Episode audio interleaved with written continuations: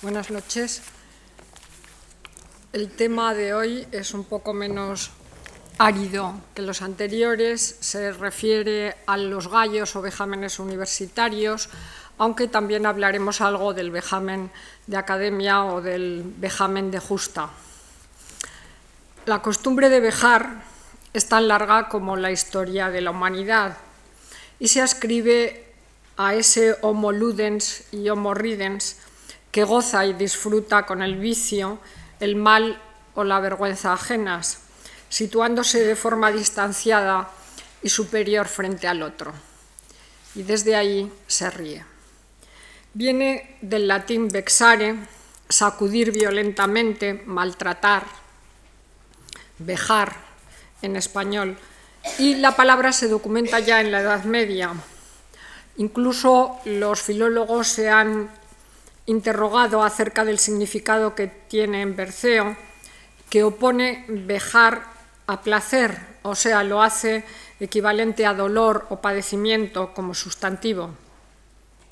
Se documenta la palabra en 1531 y posteriormente, y lo mismo la palabra vejación, que se fue abriendo camino en el diccionario o vocabulario de Alonso de Palencia a finales del siglo XV.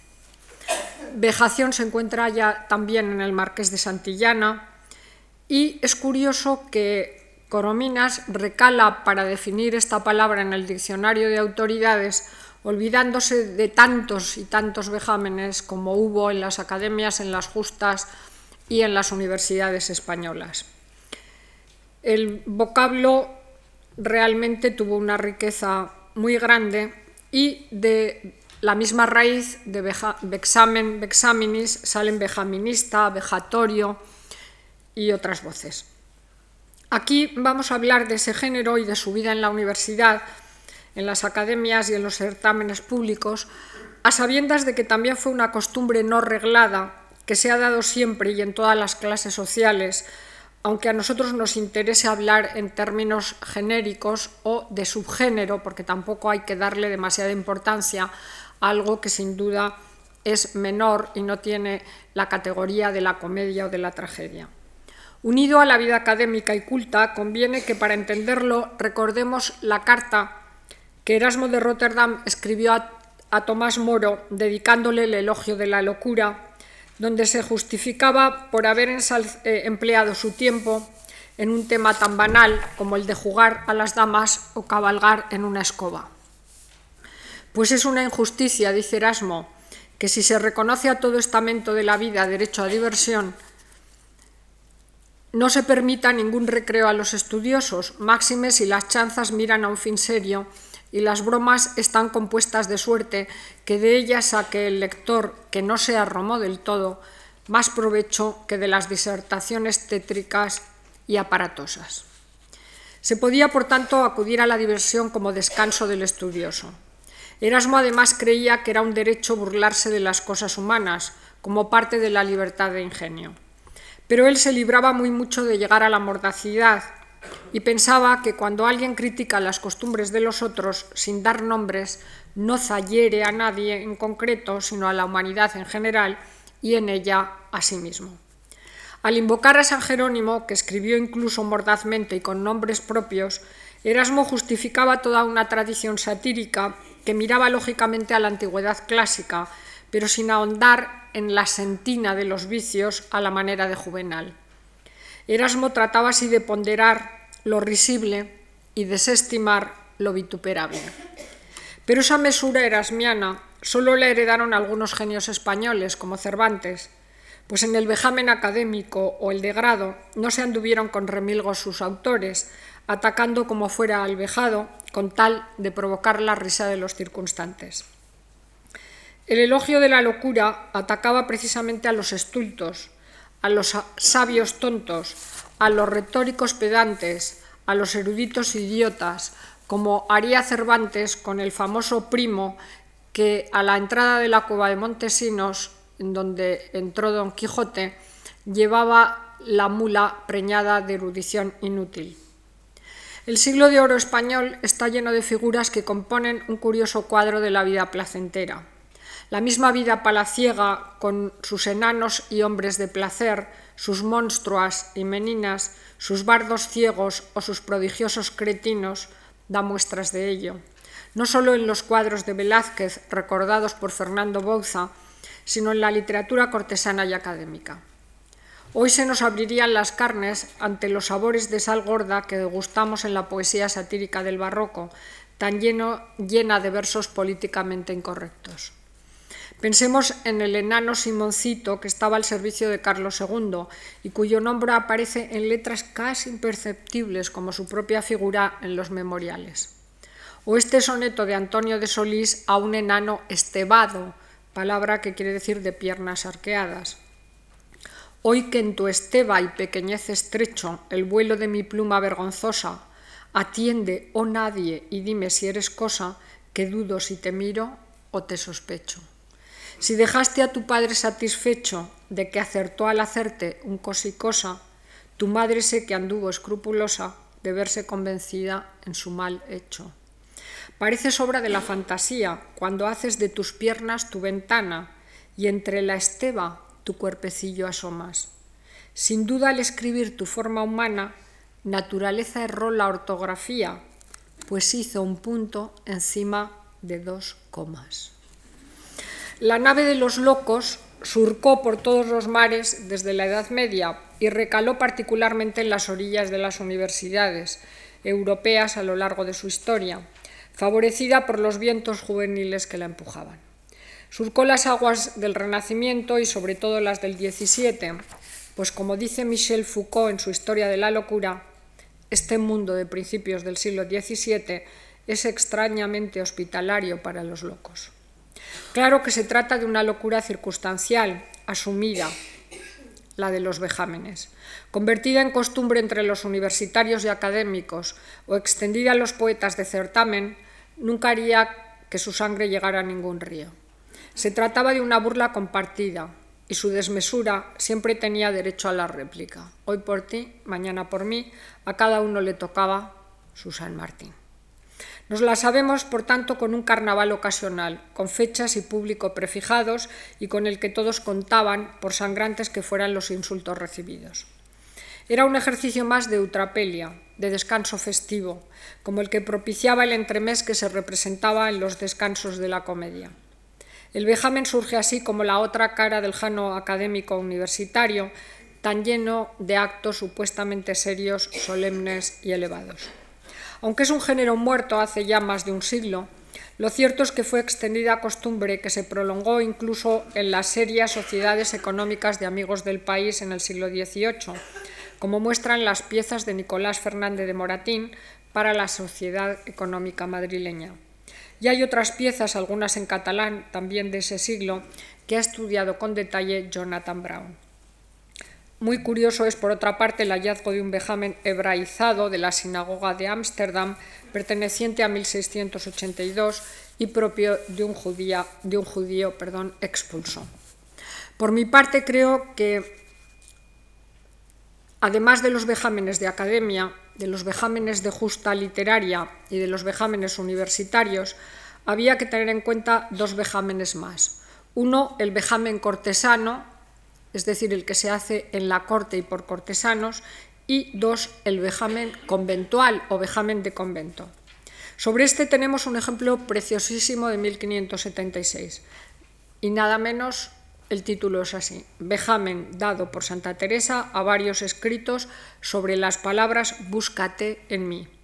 Parece que Teresa de Ahumada le dijo por carta a su hermano Lorenzo que esas palabras se las había dicho Dios y se las enviaba para que le descubriera su significado, el significado de búscate en mí.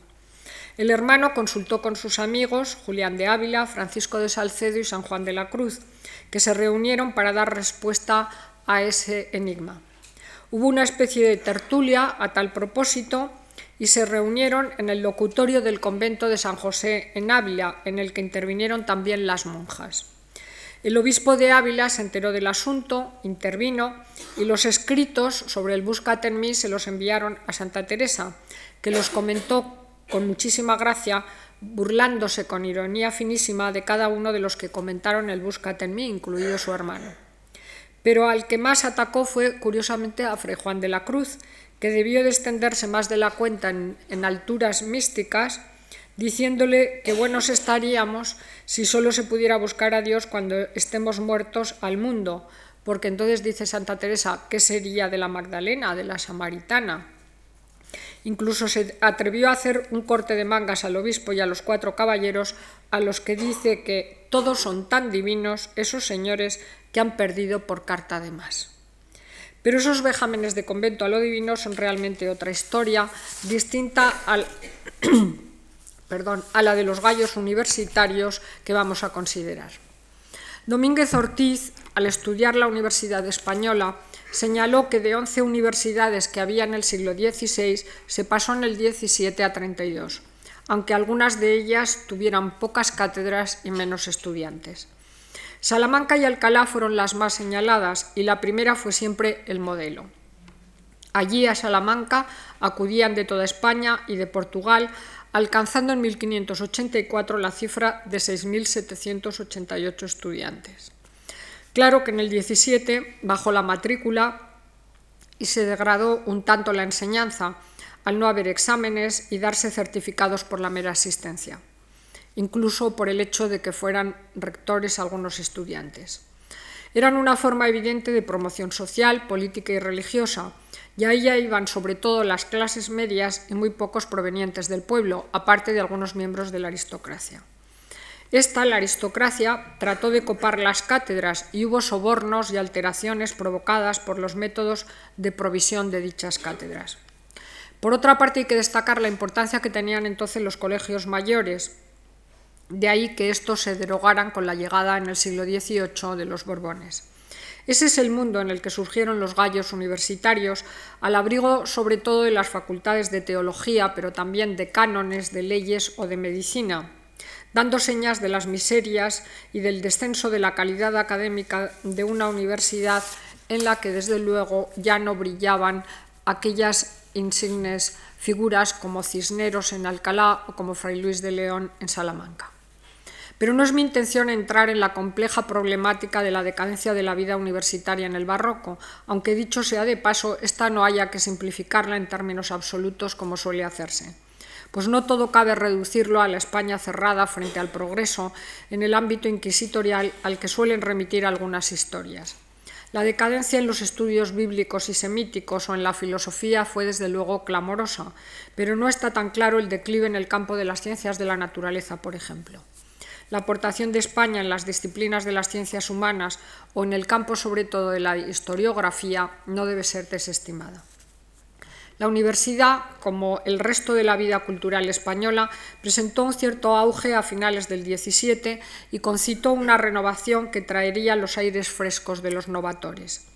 Pero ahora nos interesa recalar en el ámbito festivo de los gallos académicos, parcela desatendida hasta hace pocos años, por no decir que olvidada, de la amplísima historia literaria de la universidad. Esta tampoco cuenta apenas con estudios que la abarquen desde el punto de vista literario sobre todo, salvo en algunos casos aislados como los trabajos de Rodríguez de la Flor sobre las justas de la Universidad de Salamanca o los de Simón Díaz sobre la poesía mural en general. El curioso género de los gallos de granja académica hay que insertarlo en la serie jocosa de la universidad, que tuvo en el calendario escolar fechas señaladas para su regocijo sobre todo en la fiesta de San Lucas, la de los inocentes y el carnaval. El gallo recoge la tradición festiva del Gaudeamus Igitur y la invitación al goce y a la buena vida de la risa goliardesca de una universidad que se solazaba, al menos por unas horas, burlándose de sí misma.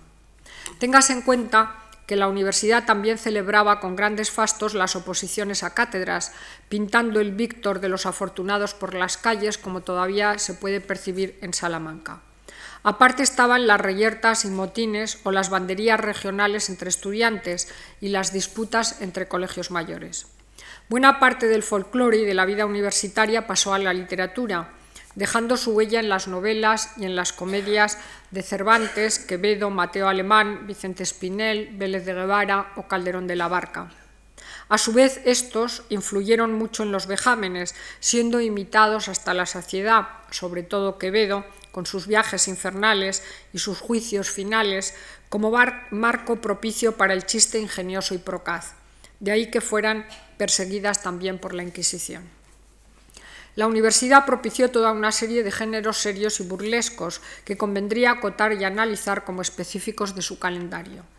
Desde las prolusiones en la inauguración de curso o las praelecciones de altos vuelos, al encomio, las gratulaciones, las conclusiones y los vejámenes festivos, sin olvidar las obras de teatro clásico, las justas poéticas convocadas por los claustrales y otras muchas piezas que están por estudiar. El material, desde luego, es inmenso, aunque nos es conocido en parte por los textos recogidos en las bibliografías. La calidad de dichas composiciones es relativa, pero ellas reflejan un contexto cultural, religioso, político y sociológico digno de consideración. Son además una fuente curiosa a la hora de analizar la mezcla de lo popular con lo culto, por no hablar de lo divino con lo humano. Las praelecciones o también llamadas prolusiones, que se hacían a principios de curso, llevaban el sello del alto humanismo que buscaba el reencuentro con los clásicos. Grandes figuras como la del brocense, Arias Montano o Fray Luis de León recogieron la antorcha de Poliziano y otros modelos de Italia para brillar en el Paraninfo con erudición y elocuencia. Esta cuenta con estudios parciales de Alcina Frank, de Francisco Rico, de, Asensio, de Cañigral, pero es, todo, es mucho lo que todavía queda por hacer. Los gallos, sin embargo, son la cara jocosa del vivir estudiantil, que además serviría de modelo ulterior para los vejámenes académicos y de todo tipo que se hacían con los motivos más variados. En un vejamen que se hizo en el campo de Criptana en el siglo XVII por las fiestas de San Antonio de Padua, se ve muy bien hasta qué punto el vejamen académico se acerca a la estructura del gallo, porque aparece la personificación de don Bejamen, hay alusiones carnavalescas con máscaras, se usa el latín macarrónico, la burla eclesial y los chistes son parecidos a los que hacían los universitarios en sus gallos. En el diccionario de autoridades se dice que gallo llaman en las universidades al que hace la oración laudatoria del que se ha de graduar. También significaba tener mucho gallo, tener soberbia o afectar dominación. Todavía un gallo, un gallito, sabemos lo que quiere decir. Lo cierto es que gallo se refiere tanto al recitante como a lo que éste recita, y pasó a referirse al discurso burlesco que se hacía con la laudatoria en el acto de doctorarse. En algunos casos gallo equivale al vejamen ridículo y gallina a la alabanza que se hacía del doctorado en cuestión. El número de gallos en la historia de la universidad es inmenso, ya que hubo tantos cuantos se graduaron de doctores desde su fundación hasta que se prohibieron en el siglo XIX por el abuso que conllevaban. Su carácter efímero y el tono chocarrero que se empleaba impidieron la mayoría de las veces su publicación, aunque sus ales corrieron de boca en boca. Hay todavía mucho por descubrir, pues los cartapacios de las bibliotecas siempre guardan sorpresas. Por mi parte edité algunos manuscritos de la Universidad de Granada y estudié otros de la Universidad de Salamanca, pero lo más importante es un corpus de vejámenes granadinos impresos que analicé algunos años atrás y que probaban la necesidad de los propios doctorandos de darlos a conocer en ediciones sueltas que sirvieran para recuerdo y regodeo más allá del día en que tuvieron lugar. Al gallo también se le han buscado precedentes clásicos y en este sentido Giovanni Cara recuerda el precedente del Triunfus Romano, es decir, cuando alguien volvía victorioso de una batalla, iba en un carro triunfante coronado de oro en toda su gloria, como un víctor glorioso. Pero al lado iba un esclavo que le cantaba sus vicios y le recordaba que era un hombre y así no se engreía. Eso lo dijo ya López de Hoyos en 1572.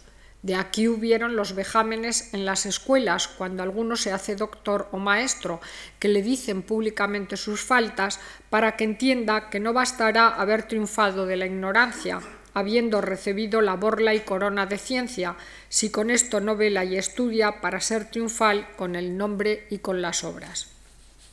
Por tanto, esa tradición clásica pasaría después por los Carmina Burana de los siglos XII y XIII, por la tradición del escarnio y de la disputa medieval y por un esquema de juicio que provenía de los clásicos de la sátira menipea, es decir, un juicio en el que había una acusación o vejamen y una defensa o laudatoria.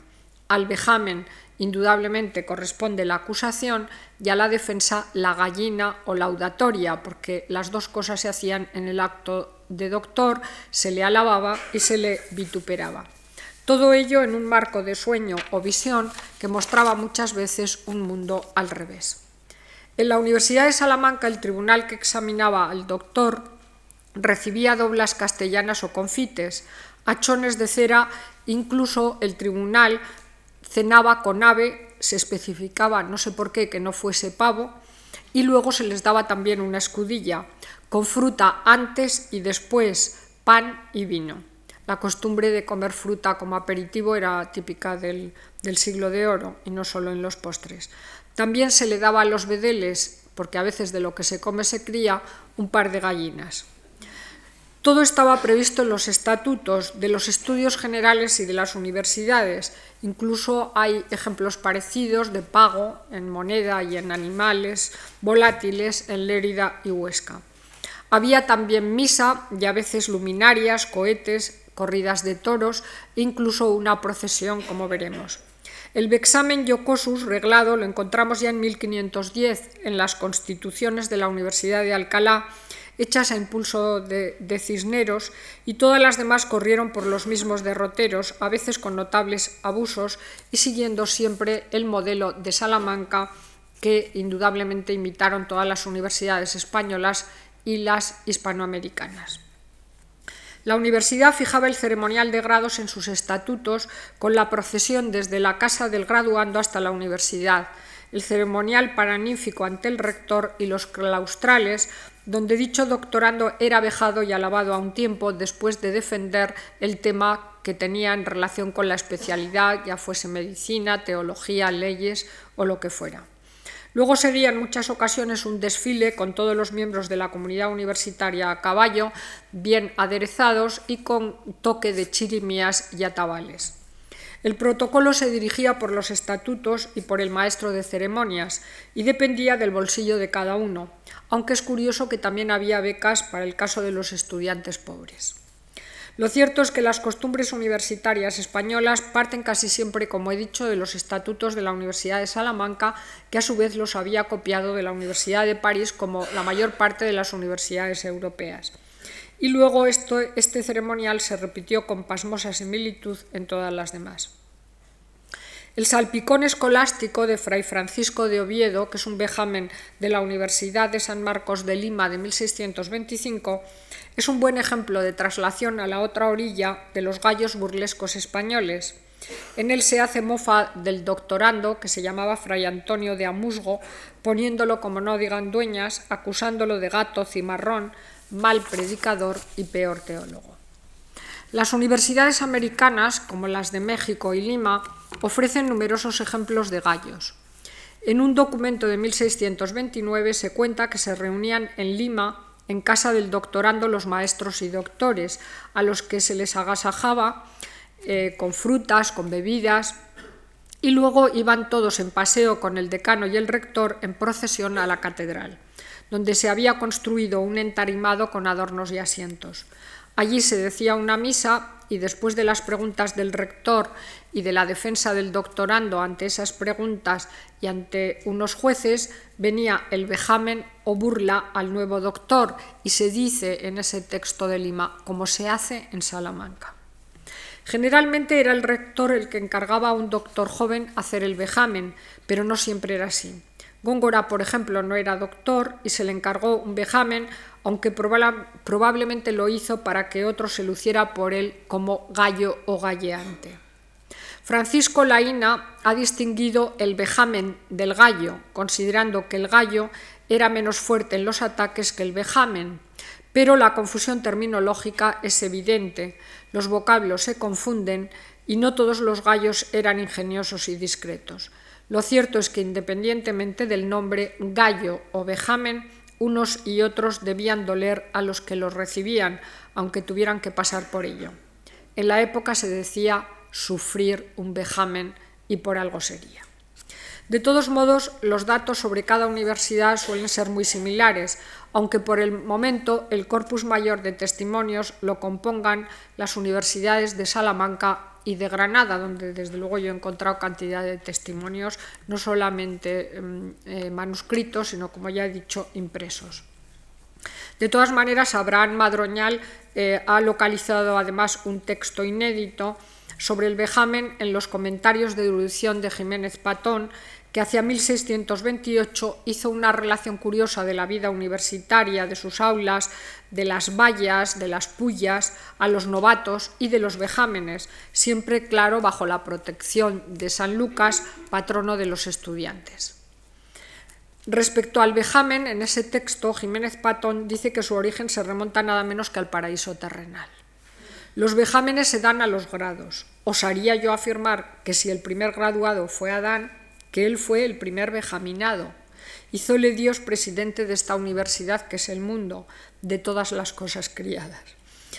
Pero tras remontarse tan lejos, pasa luego Jiménez Patón a decir que ya hubo vejámenes en tiempos de Catón, de Marcial, de Horacio y hasta del gran Saladino, tratando de buscar al género una genealogía ilustre pues de aquí vino que en el acto de los grados se diesen vejámenes, los cuales se hacen en diferentes partes por diferentes personas, porque en esta universidad, refiriéndose claro a la de Salamanca, lo dan cuatro, a quien llaman gallos, y en la de Alcalá un doctor graduado, en otras un condiscípulo, en otras un truán. Es decir, que lo hacían o cuatro o uno, y en cada una pues a su manera. Aparte, considera Jiménez Patón las matracas, picones, vallas o cordolejos que se daban a los novatos, ya fuera insultándoles, castigándolos con disciplinas, como ya se hacía en tiempos de Cicerón, que no hay cosa más suave y más sonorosa que saber y poder llevar semejantes afrentas con paciencia. Había tres grados, bachiller, licenciado y doctor o maestro, que era el de doctor o maestro, claro, era el más alto en las facultades. Y a estos se les daban, como es bien conocido, los bonetes, capirotes o borlas en el acto de la graduación, con diferentes colores según la, la facultad, como se hace ahora. Además, se les daba un anillo, símbolo de que se esposaban con la ciencia, y en algunos casos también un libro. Habría que tener en cuenta que el barroco, entre otras cosas, es el triunfo de la sátira personal y que los tremendos ataques que se dirigieron entre sí Góngora y Quevedo tenían detrás costumbres adquiridas en las aulas y en los paraninfos o en las plazas y saraos de la corte. También contaba claro la costumbre del gallo cuando se le imponía a alguien la borla del doctor. En tal caso se acusaba al doctorando casi siempre de haber comprado el título, como ocurrió en la Universidad de Toledo, donde parece se vendían por poco. Pero al dinero se inclina, y así la universidad dar el grado determina a cualquier menor de, edad como traiga su propina. Era muy usual entonces la endogamia universitaria, de ahí que las acusaciones de parentesco fueran muy frecuentes en los gallos. Su tío, que está presente viéndole hacer una prueba en un árbol de repente, pensó que era la serpiente que volvió a engañar a Eva. También se atacaba, claro está, el físico del doctorando de Marras, que pasaría lo suyo, si tenemos en cuenta que estaba delante, es decir, que el vejamen se hace con la presencia del doctorando y toda la universidad, la familia, etc. Así el vejador o gallo debía tener grandes dotes para la burla, y en ella se luciría provocando risas y aplausos, colocándose por encima del doctorando y presumiendo de conocer bien un género que solía remontarse a las sátiras de Aristófanes, Menipo, Horacio, Petronio y sobre todo a Luciano, sin olvidar a Ariosto y a Boccalini en Italia y a los grandes satíricos españoles del barroco. Desde luego los modelos más afamados fueron los vejámenes de Academia de Anastasio Pantaleón de Rivera, Cáncer y Velasco, y Castillo Solórzano, a los que casi todos imitan, aunque luego realmente fue Quevedo el más imitado. Lope de Vega lo sabía muy bien cuando pidió en su gato maquia que le sirviera de inspiración Pantaleón de Rivera. Mas vuelve, oh musa, tú, para que pueda ayudarme el favor de tu gimnasio que para lo que pueda, aunque parece poco, al señor Anastasio Pantaleón de la parrilla invoco, porque de su tabaco me dé siquiera cuanto cubra un taco. En los gallos hay de todo, francés e italiano macarrónico, vocabulario de negros, parodia del Cid y del romancero o de la novela de caballerías, burlas religiosas, referencias a los juegos, a la falsa hidalguía, a los médicos y a sus ventosas, a los jueces y a su dinero sangrante, a los judíos y a los moros, a la infanta megalona. Se hace burla de la corte con torneos burlescos, con bedeles y pujas de cifras con leyendas abusivas. Todo ello envuelto en, con su fin bueno, como se dice en un gallo granadino. Es el fin de los vejámenes, según San Gregorio, humillar al graduando para que poniéndole sus faltas a la cara no se ensoberbezca con la dignidad a que aspira. No deja en este sentido de chocarnos la liberalidad de la Iglesia, en la que el doctorando en ocasiones defendía su tesis entre cuadros, alfombras, y sobre todo ante el cuadro del rey que estaba casi siempre presente. Aunque el gallo se hiciera a veces en el patio de la catedral y no dentro de ella. Pero la puya carnavalesca se haría al modo de la fiesta del obispillo, lanzando agua con un hisopo a los caballeros y damas presentes, como algún gallo testimonia. No faltó al concurso la sátira antifeminista, las tapadas de medio ojo, Santa Úrsula y las once mil vírgenes, o las befas regionales o nacionales que siempre se han subido a la nave de los locos y al risus pascalis. No olvidemos además que el estudiante se convirtió como capigorrón y enamorado en un personaje folclórico que nutrió el teatro, la novela y toda la literatura burlesca de los siglos de oro. El vastísimo campo de los gallos anda disperso, pero pronto se reunirá en buena parte gracias a la labor recopiladora de Abraham Madroñal, que recogerá algunos de ellos en un volumen publicado por el Consejo Superior de Investigaciones Científicas, con piezas que van del siglo XVI al XVIII, provenientes de Valladolid, Zaragoza, Alcalá, Granada, Salamanca, en fin, de casi toda España, sin olvidar piezas de Lima o México, como ecos curiosos de la risa festiva que pobló pasillos y paraninfos. Nacidos sin el cobijo teórico de Aristóteles ni de nadie, anduvieron, gracias a Dios, los gallos desprotegidos de preceptos y crecieron sin más reglas que las que les fueron dando los años, a impulsos del arte que se deducía, que se deducía del uso y de los dictados protocolarios que preveían los mencionados estatutos de cada universidad. El mimetismo y la repetición que da en cansancio son su barca constante y solo alcanzan verdaderos destellos cuando los escribieron autores de valía, como ocurrió con el gallo de Góngora que empieza Tenemos un doctorando. Es entonces cuando la burla consabida se convierte en auténtica invención conceptual y elocutiva digna de perdurar tras la ocasión para la que fuera escrita. El vejamen de grado, como ilustra un Actus Gallicus de la Universidad de Salamanca, nos ofrece la otra cara jocosa y alegre del jano sublime que traslucen las prosas de Sánchez de las Brozas o los versos de Fray Luis de León. Son un contrapunto lúdico que desmitifica y contrahace el vocabulario y los temas de la teología, la jurisprudencia y la medicina, contrahaciendo la seriedad de los asuntos, conceptos, personajes y visiones del mundo académico. Andando el siglo XVII y luego en el XVIII, algunos se contaminaron con la jácara y el entremés, pues hay en ellos música, canto y baile y hasta diálogos burlescos, de modo que bien podemos decir que se azarzuelaron. En los desfiles posteriores o anteriores al gallo hay paralelos con las procesiones del corpus, pero a lo burlesco, con los profesores sobre borricos llevando cedulillas con refranes, chistes y adivinanzas pintadas. El trabalenguas era la diversión favorita, en curiosa Babel de lenguas y muestra de la penuria lingüística que siempre ha caracterizado a la Universidad Española hasta nuestros días. Hombre remirre, quite convian, mirre les milagres de li universitate, mirre li maestru corbache, cum lis borlis de mastru, sin saber cómo así ni cómo no, gurgut, flaming, bergeten, margarit, etc. Y así van hilando palabras en supuestos idiomas. Sus huellas, en la historia literaria deben ser consideradas con mayor atención.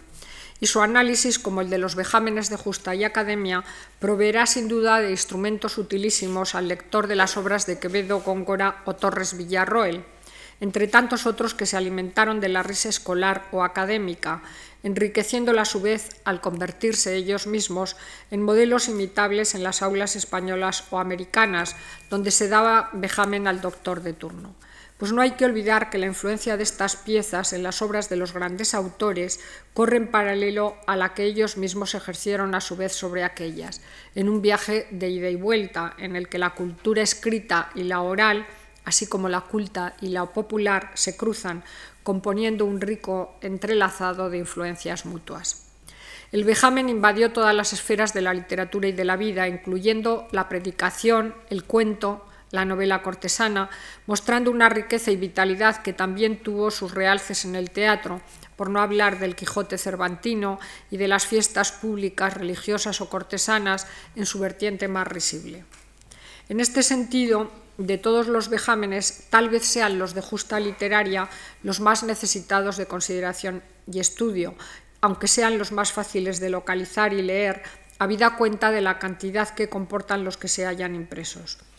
Estos, como los gallos propiamente dichos o los vejámenes nacidos de las academias particulares, ayudan además realmente a tener otra perspectiva de los momentos más solemnes al poner en la picota de la risa a sus hombres más ilustres. El monte de las musas siempre tuvo esas dos laderas, como supo muy bien Caporali, al que había leído Miguel de Cervantes, y por eso subió en su viaje al Parnaso a lomos de una mula, para rebajar a los dioses olímpicos.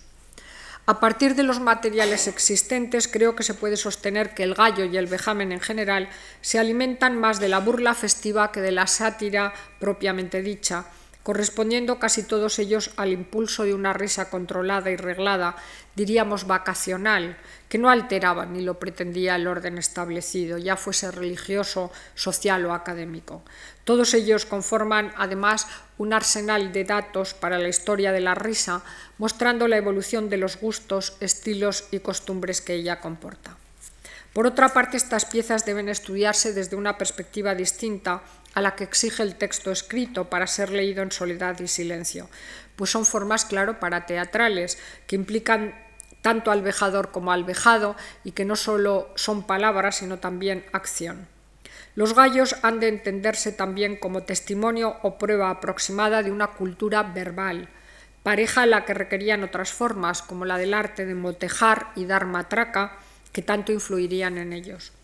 De este modo los textos son apenas un testimonio, yo diría una partitura, apenas un guion o un resumen en ocasiones de lo que fue un acto que solo se entiende en el aquí y ahora, el hic et nunc de su representación pública.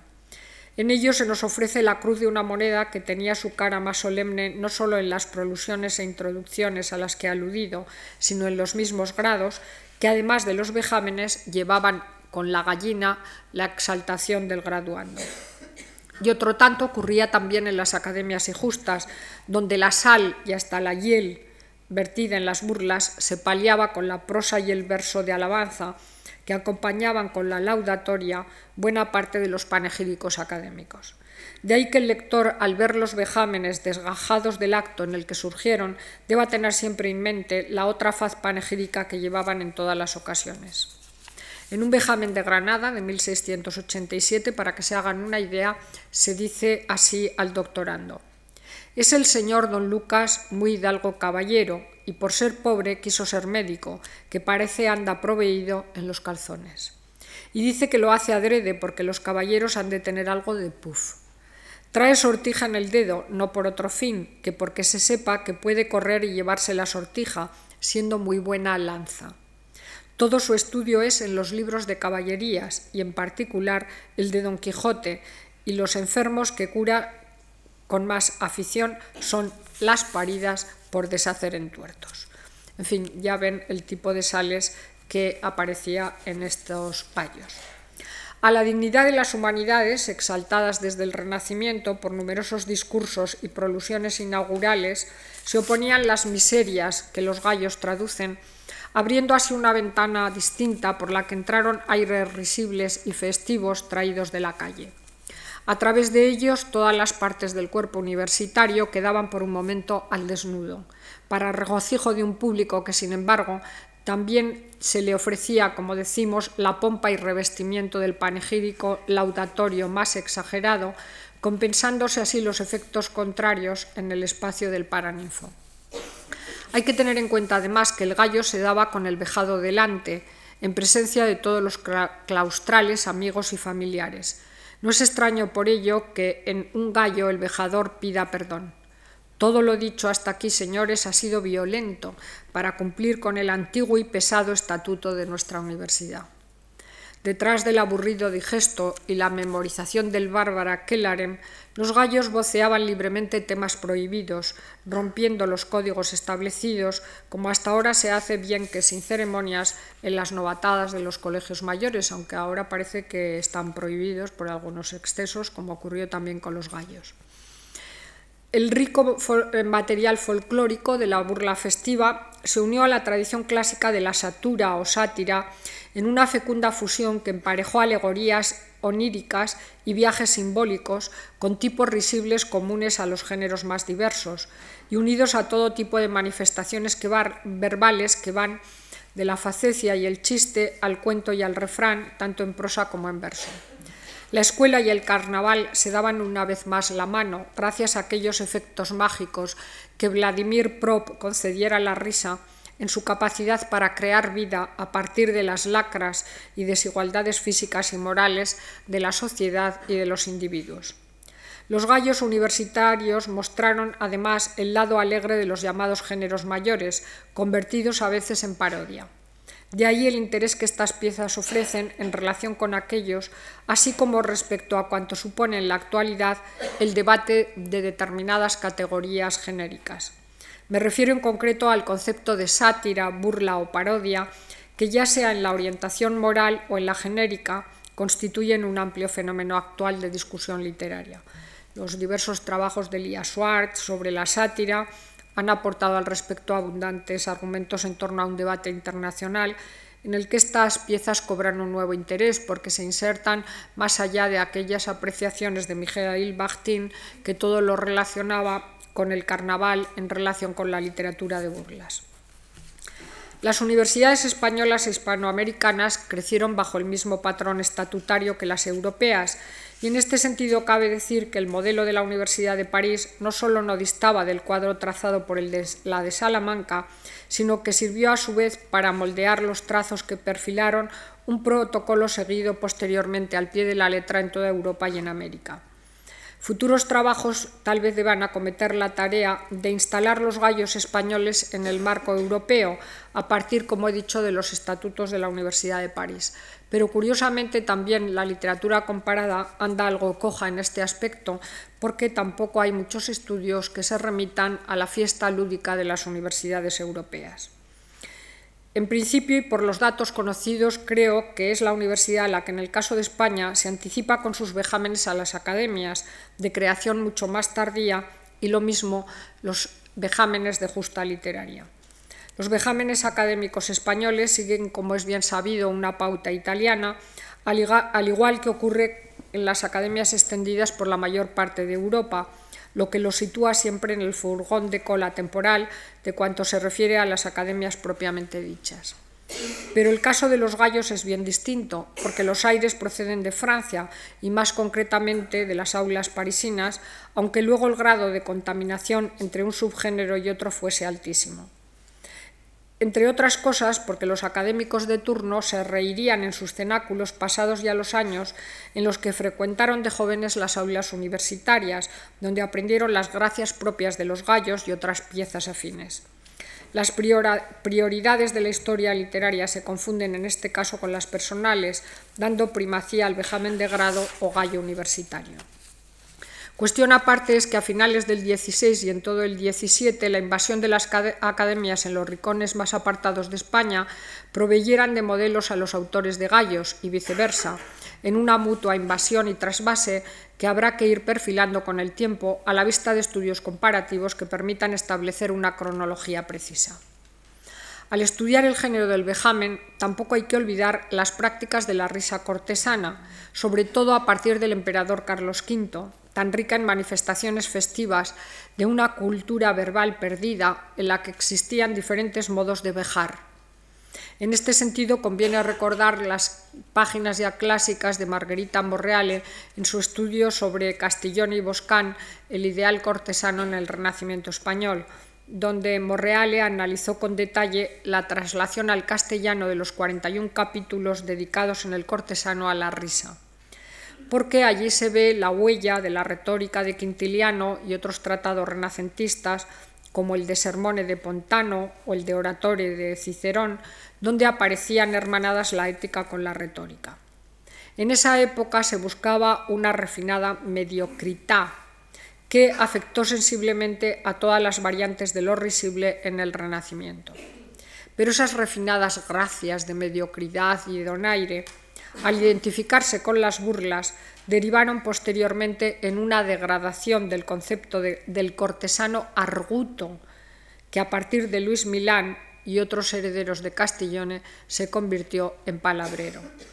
El faceto, hombre faceto, el castellano faceto, que triunfaba por toda Europa, se convirtió en un gracioso sin respeto a las reglas del decoro. Eso que tanto le molestaba a Cervantes, que siempre la respetó. De este modo se perdió la profundidad ética y estética que la gracia renacentista acarreaba, ganando la partida su más ancho y español sentido de chiste, broma, chanza, chufleta, cochufleta, chilindrina o guasa, en una evolución que no solo fue semántica, sino social, pues afectó a la vulgarización de unas prácticas refinadas del Renacimiento. El español faceto que brillaba en las cortes europeas por su ingenio se degradó al descender a los terrenos de la chocarrería más fácil. Los chistes además se trasladaban de unas universidades a otras. En la de Zaragoza y en la de Granada, para que se hagan una idea, encontramos esta misma gracia estudiantil a modo de adivinanza grosera. En una huerta que entró vio en unos ojos dos soles, de una negra que allí vio y que era un alba, creyó, porque andaba entre las coles. Este es el tipo de gracias, ¿verdad? Que no vale la pena leer muchas porque todas van a parar a lo mismo.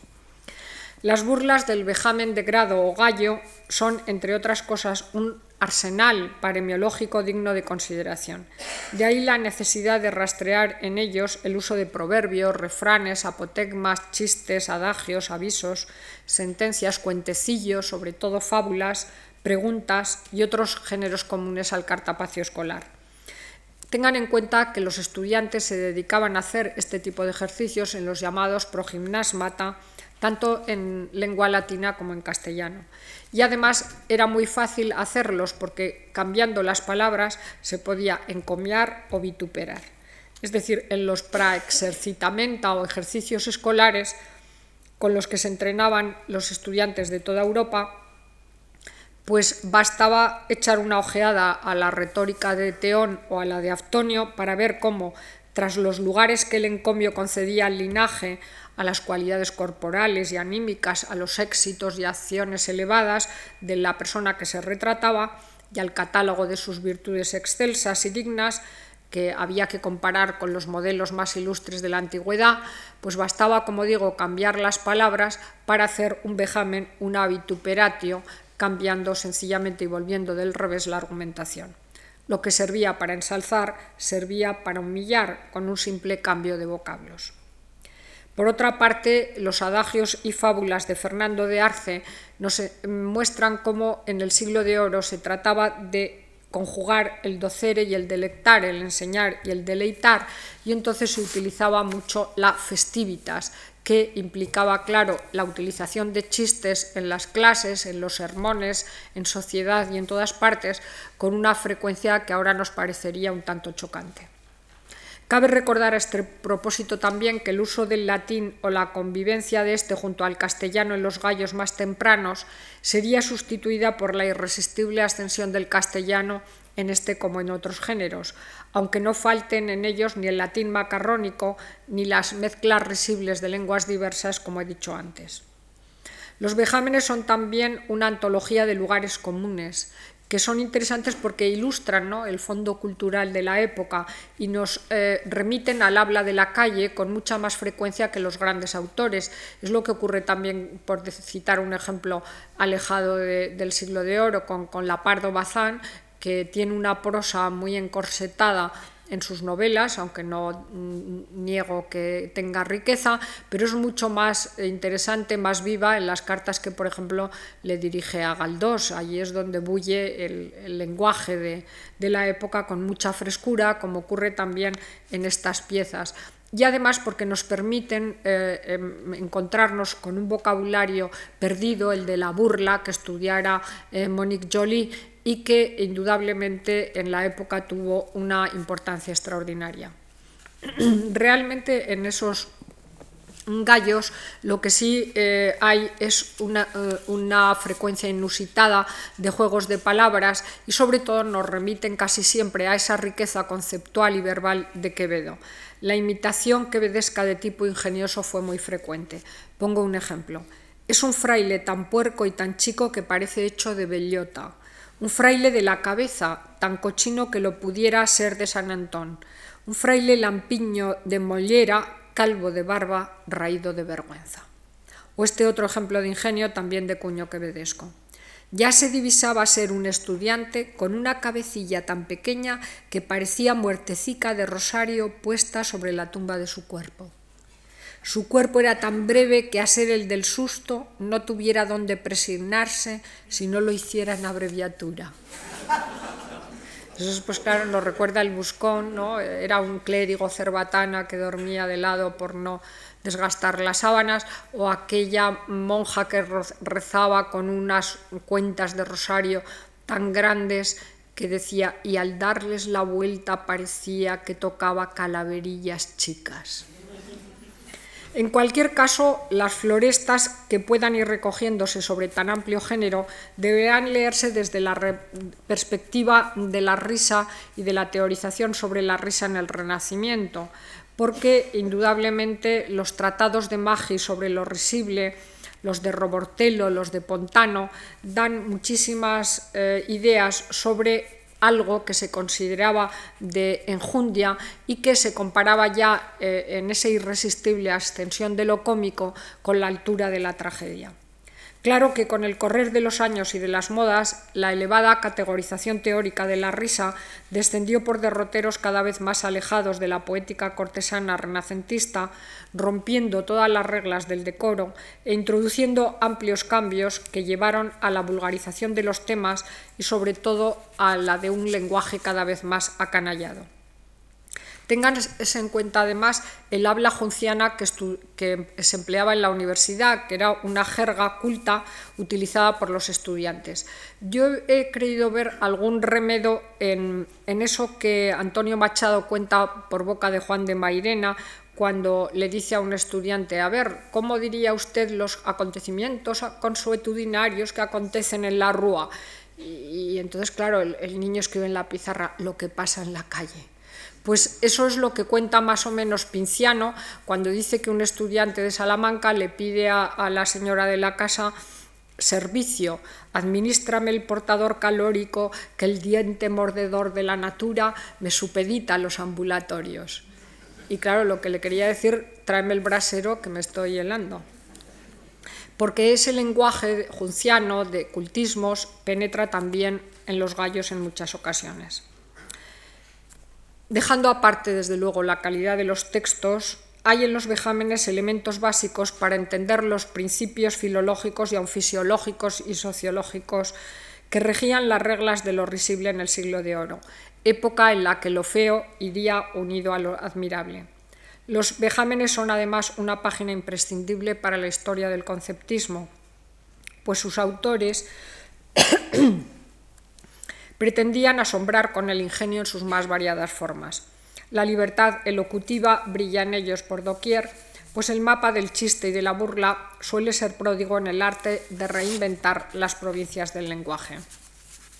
Si, como decía Aristóteles en la poética, lo risible es un defecto, bien podemos trasladar el principio a los atributos de una universidad llena de lacras que mostró a través de los tiempos sus carencias En estos ejercicios áulicos, en los que al hacer chiste y befa de los componentes de sus claustros, retrató también los vicios del nepotismo, la maledicencia y la ignorancia que reinaran en ella.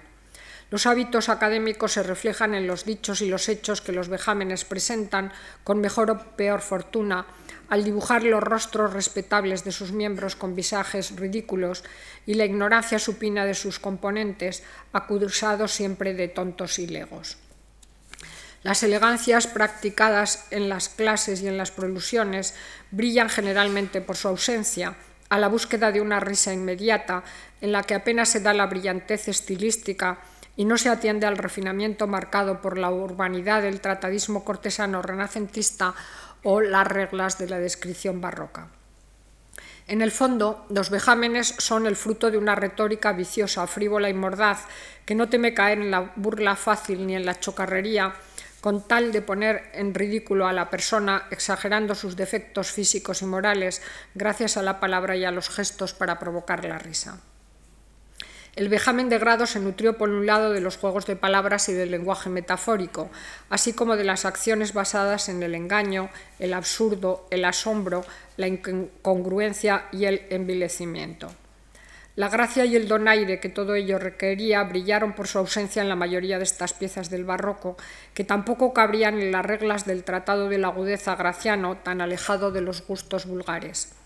Los vejámenes fueron fruto de prosistas y poetas de repente en la mayoría de los casos, que ejercían con cierta soltura el arte de la improvisación en los patios universitarios.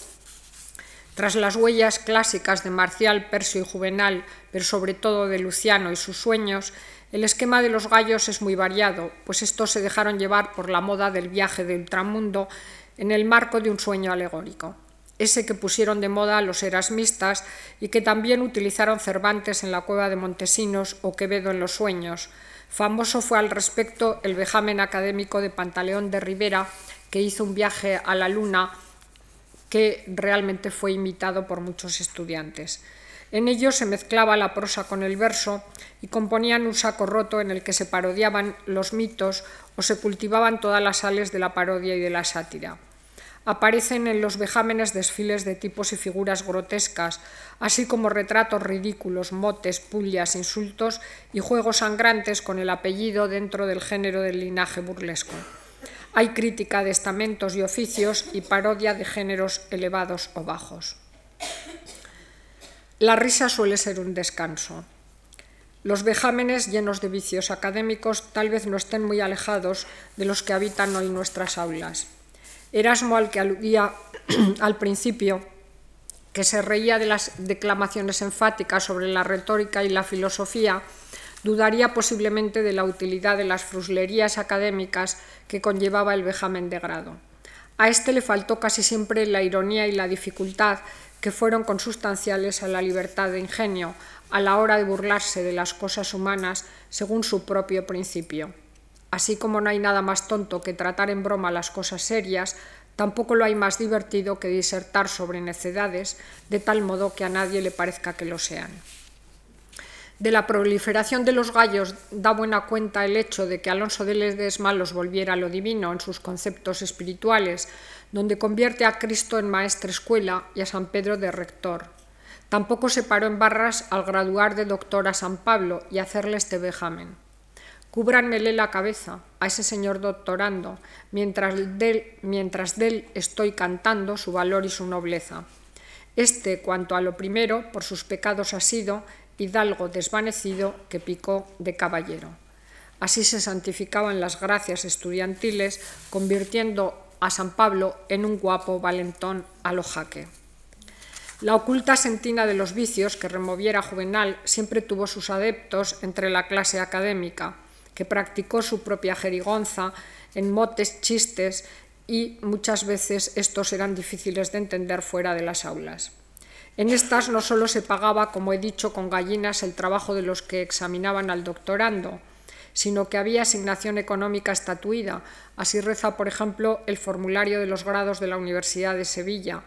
Al señor doctor maestro del vejamen, 20 reales.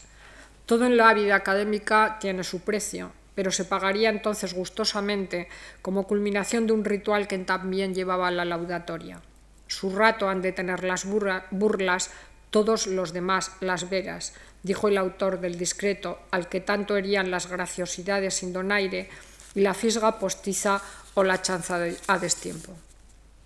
En los gallos triunfa el mundo al revés, la invención de los valores religiosos, políticos y sociales para procurar un rato de apacible entretenimiento, en el que las burlas escatológicas y eróticas sirven de solaz, al menos durante unas horas, al claustro universitario. Pero lo más significativo es que en el gallo van referidas a una persona con nombre y apellidos, el doctorando, al que se le menta la madre y se le asignan todo tipo de lacras físicas y morales, poniendo en duda que haya llegado por sus méritos a obtener el grado y por tanto son por ellos frecuentísimas las alusiones groseras a sus ancestros, hacia el mismo, así como las acusaciones de prevaricación, de sodomía, de homosexualidad y todo cuanto fuera o aparentase ser vicioso. Pero no pidamos a los vejámenes lo que nunca pretendieron. Fijémonos tan solo en lo que fueron, un arte de gracejear en el grado de doctor, hecho para cada ocasión y rescatado gracias a la escritura que perpetúa los actos efímeros. Nacidos muchas veces sin placer ni mérito, o como diría Sancho Panza, sin grado ni gracias, constituyen una fuente indispensable para completar el mapa de las burlas áureas que hicieron befa del pudor, del linaje y de tantas otras marcas y pruebas de honor.